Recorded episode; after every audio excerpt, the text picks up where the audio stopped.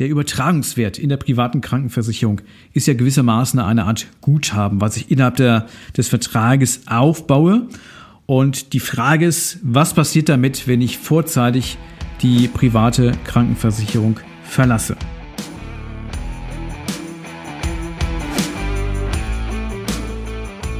Versicherungsdschungel, Fachchinesisch, nerviger Papierkram und viel Gerede im blauen Anzug?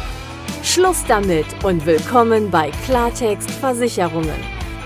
Hier kriegst du konkrete Infos, echte Problemlöser und handfeste Empfehlungen. Licht an für deine neue Problemlöser-Episode.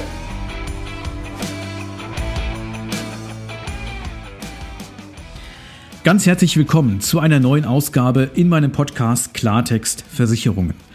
Heute geht es um einen Begriff in der privaten Krankenversicherung, mit dem insbesondere die ähm, Versicherten zu tun haben, die seit dem 01.01.2009 oder später erst krankenversichert sind oder bei ihrem aktuellen Anbieter privat krankenversichert sind, denn wir sprechen heute über den sogenannten Übertragungswert.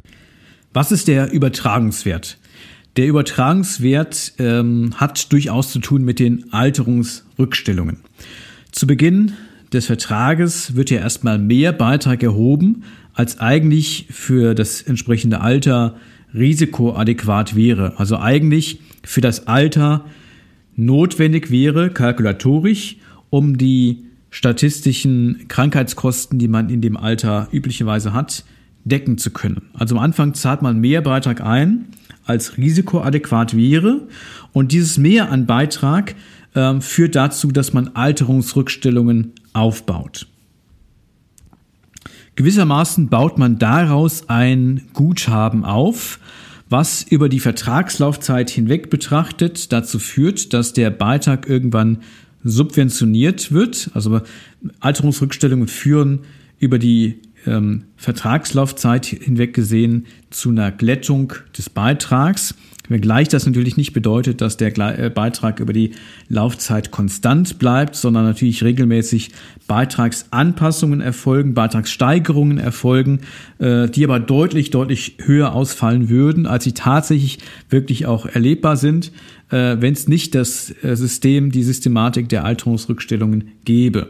Im Ergebnis heißt das, dass sich erstmal ja im Grunde im Hintergrund ein Guthaben aufbaut, was ja nicht zur Kostendeckung äh, der Krankheitskosten, die versichert sind, ähm, benötigt wird, aber eben langfristig eben zur Finanzierung eines äh, ja, stabileren Beitrags ähm, dann auch verwandt wird.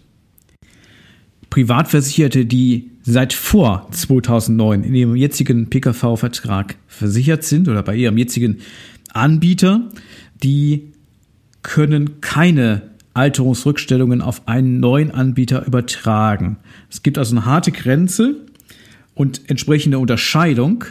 Äh, bin ich seit vor 2009 privat krankenversichert beim jetzigen Anbieter oder bin ich seit 2009 oder später erst überhaupt privat krankenversichert oder eben bei dem jetzigen Anbieter.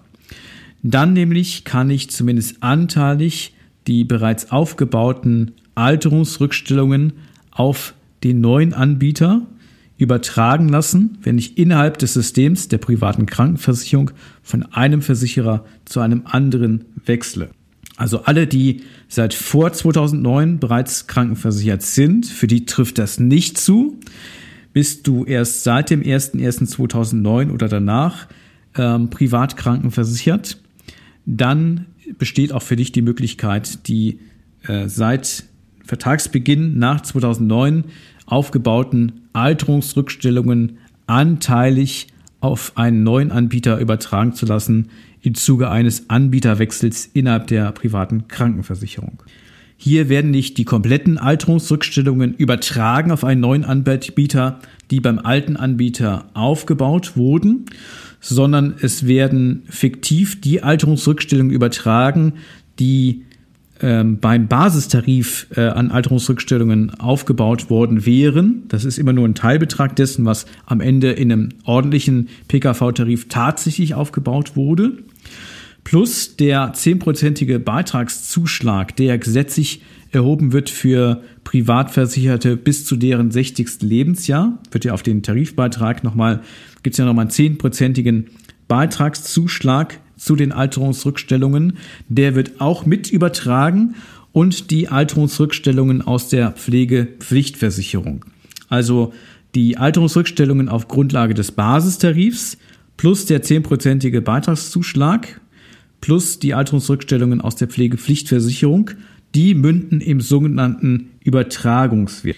Je nachdem, wie viele Jahre man äh, äh jetzt im ursprünglichen Vertrag drinnen war, also erst natürlich wohlgemerkt für die, die seit 2009 überhaupt privat versichert sind, unabhängig, also Abhängigkeit davon, wie lange jetzt dieser Vertrag schon bestanden hat und wie hoch die Beiträge zu zahlen waren, äh, ergibt sich dann ein vierstelliger oder fünfstelliger äh, Beitrag in der Regel äh, als sogenannter Übertragungswert.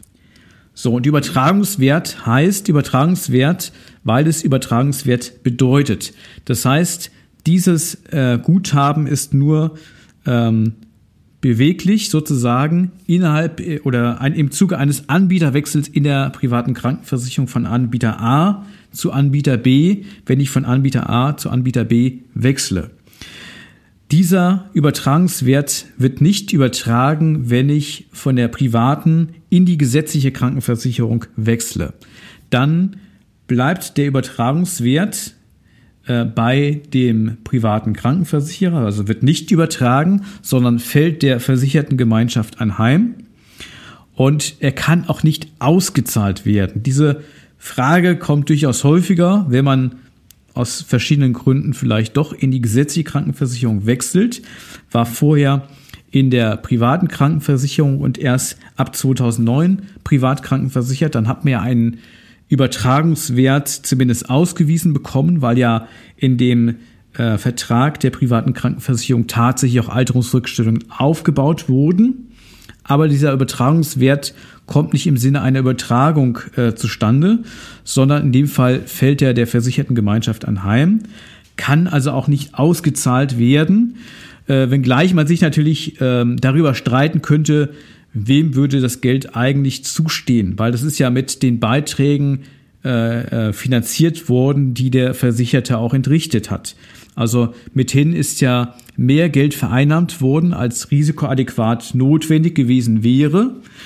Und äh, insofern ist es aus meiner Sicht durchaus nachvollziehbar, dass man den Gedanken haben könnte, dass es ja, weil es ja das Geld des Versicherten ist, was zu diesem Aufbau des Guthabens oder des vermeintlichen Guthabens geführt hat, dass das ihm eigentlich auch wieder zustünde, wenn er auch vielleicht aus anderen Gründen, aus bestimmten Gründen vorzeitig seinen Vertrag der privaten Krankenversicherung äh, beendet, zum Beispiel durch den Wechsel in die gesetzliche Krankenkasse.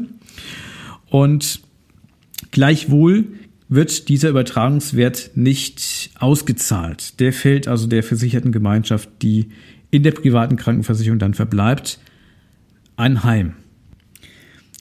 Die Übertragung dieses Wertes funktioniert also nur innerhalb der privaten Krankenversicherung von einem Anbieter zum nächsten, wenn ich vom einen zum nächsten entsprechend einen äh, Anbieterwechsel vornehme. Der kommt nicht zum Tragen, wenn ich in die gesetzliche Krankenversicherung wechsle oder irgendwas anderes mache, was mich aus der privaten Krankenversicherung hinausführen sollte. Und wenn man natürlich diesen Übertragungswert ja jährlich im Grunde ausgewiesen bekommt und sieht, da wächst eigentlich ein Guthaben an, was aus eigenen Mitteln ja aufgebaut wurde, dann ja, kann das vielleicht auch ein bisschen frustrierend sein, wenn man dann doch ähm, zur Kenntnis nehmen muss, dass man dieses Geld niemals ausgezahlt bekommen wird. Man also nur einen Nutzen davon hat, wenn man in der PKV verbleibt, zu einem anderen Anbieter ähm, wechselt und dann eben dieser Übertragungswert zustande kommt oder eben natürlich in nochmal etwas größerem Umfang die Alterungsrückstellungen natürlich dann verwendet werden zu einer äh, Beitragssubventionierung wenn ich beim ursprünglichen Anbieter einer privaten Krankenversicherung verbleibe. Also nur dann, wenn ich in der PKV bleibe, kann ich das, was bis dahin dann an Vertragsguthaben oder an, an Guthaben im Hintergrund aufgebaut wurde, also Alterungsrückstellungen, die dann gebildet wurden, die kann ich dann auch so äh, im Rahmen des Vertrages dann in Anspruch nehmen. aber niemals kapitalisieren lassen äh, oder sonst in einer Form außerhalb der privaten Krankenversicherung hier äh, zur Verwendung äh, bekommen.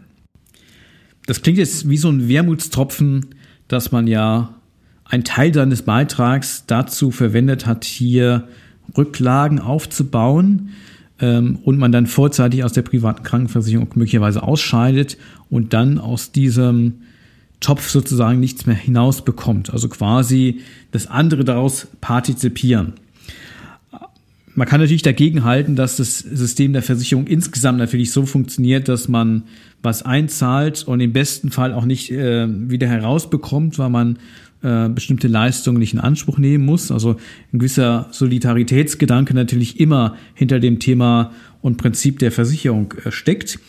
Und natürlich auch, dass es eine Art Lebensversicherung auch für das System der privaten Krankenversicherung ist, äh, weil natürlich die Frage wahrscheinlich gar nicht wirklich sinnvoll beantwortet werden könnte, wenn man jetzt das System der PKV insgesamt in Frage stellt, was denn mit den bis dato bereits angesparten äh, Guthaben, Alterungsrückstellungen passiert, wem gehören die am Ende tatsächlich?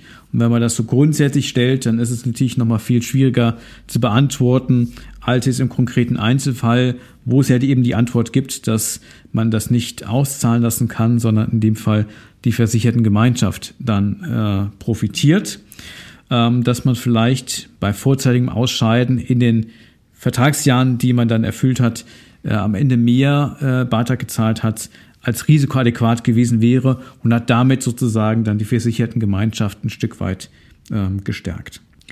Ja, das so ein paar ähm, kurze Informationen zu dem Begriff der, des Übertragungswertes. Und wenn du seit 2009 privat krankenversichert bist, wirst du ja auf den Begriff der, des Übertragungswertes immer wieder mal auch stoßen, weil der an der einen oder anderen Stelle in deinen Unterlagen, die du jährlich zugesandt bekommst von deiner privaten Krankenversicherung, auftauchen wird.